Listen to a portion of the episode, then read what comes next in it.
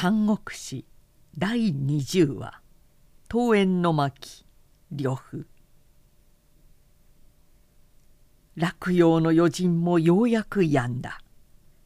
帝と皇帝の社がもかくて無事に旧門へ観光になった。片井公は帝を迎えると「おお!」と共に愛用したまましばらくおえつにむせんでいた。そして太閤はすぐ「玉寺よ!」と帝のお手にそれを戻そうとして求めたがいつの間にか紛失していた。伝国の玉璽が見えなくなったことは官室として大問題である。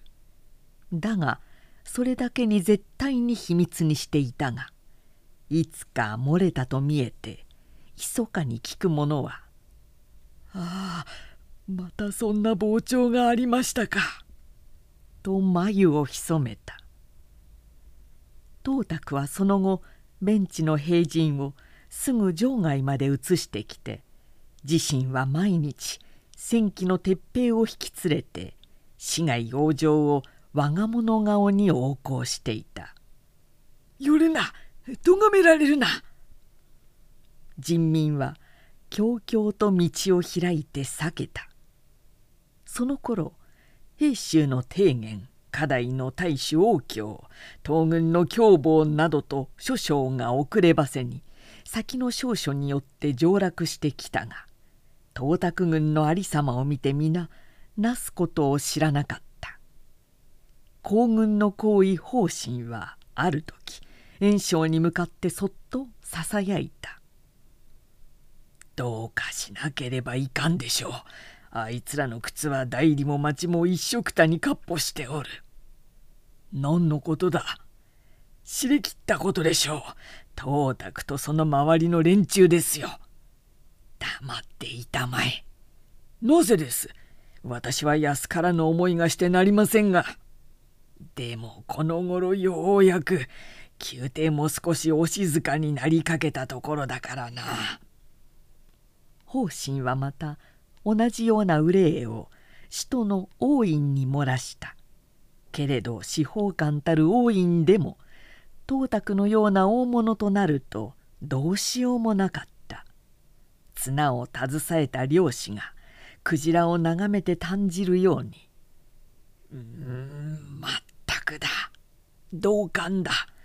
だがどうしようもないじゃないか」祖先をつまんで尖った顎を引っ張りながらそう嘘吹くだけだった「やんぬるかな」方針は嫌になって自分の手勢だけを引きぐし泰山の僻地へ逃避してしまった。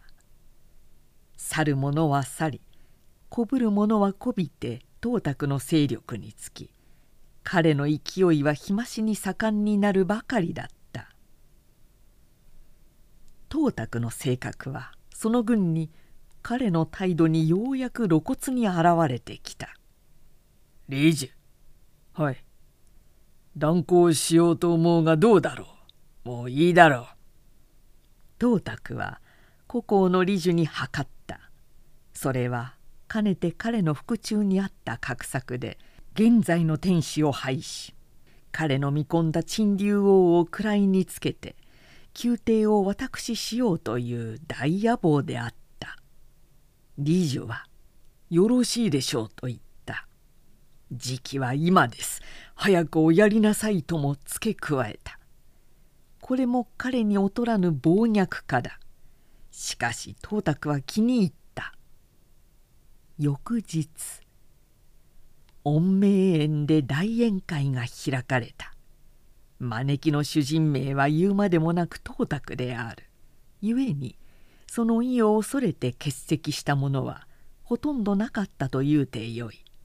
文武の百官は皆集まった。皆お揃いになりました。自身から知らせると董卓は容体を繕って縁門の前でゆらりと駒を折り宝石を散りばめた剣を履いて悠々と席へ着いた美酒玉杯数巡して今日の宴に列せられた諸公に向かって要は一言定義したい。董卓は怒っておもむろにこう発信した。何を言うのかと一同は静まり返った。董卓はその肥満した体をぐっとそらすと「世は思う天使は天品の玉質であらねばならぬ。万民の軽業を集めるにたるお方であらねばならぬ。宗病社食を守り固めて揺るぎなき人徳を兼ね備えておわさねばならぬ。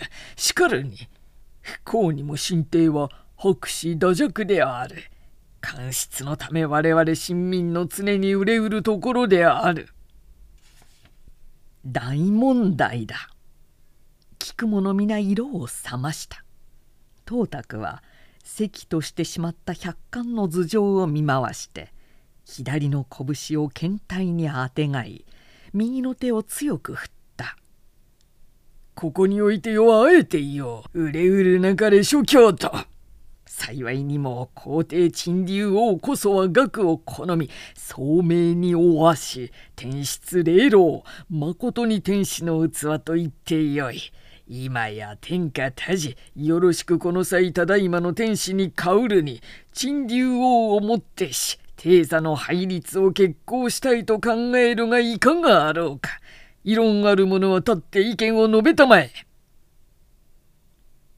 驚くべき大地を彼は宣言同様に言い出したのである。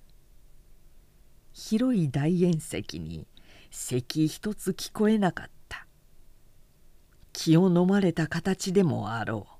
董卓は「俺に反対するものなどあるわけもない」と言ったように自信の満ちた目で眺め回した。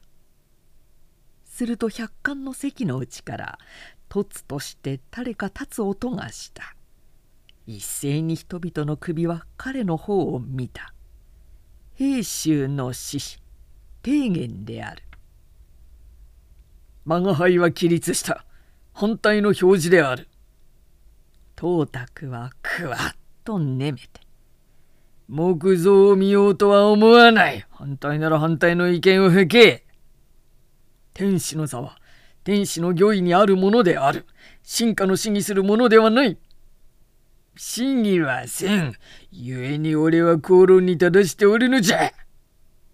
先帝の正当なる恩着したる今の帝に何の課金やあらん咎めやあらんこんなところで帝位の配立を偽するとは何事だおそらく三奪を企むものでなくばそんな暴言は吐けまい日に来ると董卓は「てめえで我に背く者はしあるのみだぜ」周法の袖をはねて拝見の塚に手をかけた。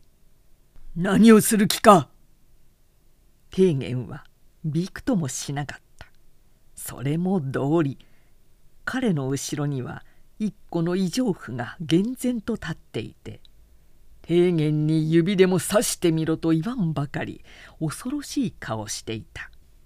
乱々たるその瞳凛々たる威風見るからに毛標の毛がある。董卓の故郷として常に秘書のごとくそばへついている理事は慌てて主人の袖を引っ張った「今日はせっかくの御苑です。堅苦しい国政向きのことなどは席を改めて他実になすってはいかがです。とかく式のあるところでは論議はまとまりません。うーん。董卓も気づいたので不詳不詳剣の塚から手を下げたしかしどうも提言の後ろに立っている男が気になってたまらなかったけれど董卓の野望は提言に反対されたぐらいで決してしぼみはしなかった。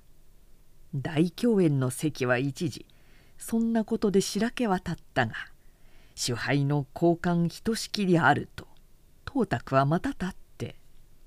最善世の述べたところおそらく諸君の一中であり天下の口論と思うがどうだろう。と重ねて正した。すると席にあった中老将盧職が率直に彼を意見した「もうやめなさい。あまり害を押し付けようとなさると天使の配列に名分を借りて君公ご自身が三奪の腹があるのではないかと人が疑います。昔陰の太鼓を無道でありしため委員これを東急に放ち菅の醤油が大いに上って何か孤児を引いて学者らしく還元しかけると東卓は「ダメれダメれ貴様も血祭りに首を出したいのか!」と激怒して周囲の武将を顧み「これを切れ切っちまえ切れんか!」と指さし震えたけれど理事は押しとどめ「いけません」と言った。盧職は海大の学者です。中老将としてよりも大樹として名が知られています。それを東卓が殺したと天下へ聞こえることはあなたの不徳になります。ご損です。ではおっぱるい。東卓はまた続けざまに怒号した。感触を引っ張いでださ両職を勘に置こうというものは俺の相手だもう誰も止めなかった。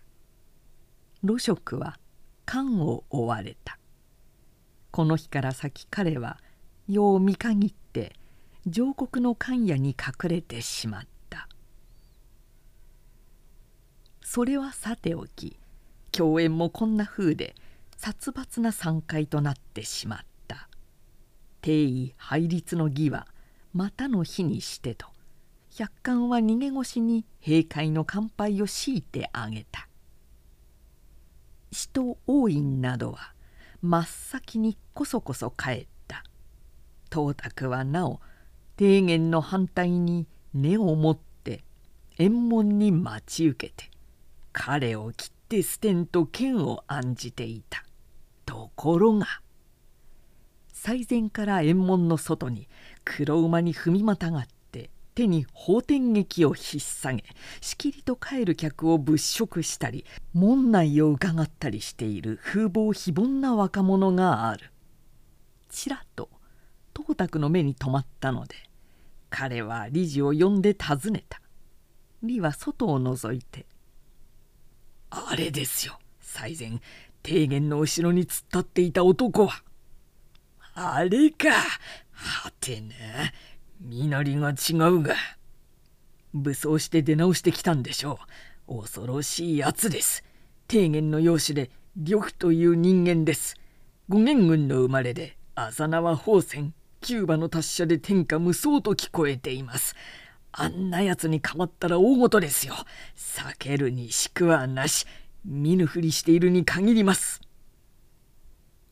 聞いていた東卓はにわかに恐れを覚え慌てて園内の一定へ隠れ込んでしまった。重ね重ね彼は呂布のために提言を打ち損じたので呂布の姿を夢の中にまで大きく見た。どうも忘れえなかった。するとその翌日こともにわかに提言が兵を率いて東卓の陣を急に襲ってきた。彼は聞くや否や大いに怒ってたちまち身を鎧陣頭へ出て見ていると。確かに昨日の呂布黄金の兜をいただき百花先方を置きからししの鎧に芝の包帯をかけ法天劇を下げて縦横無尽に馬上から切りまくっているありさまに。董卓は敵ながら見とれてしまいまた内心深く恐れをののいた。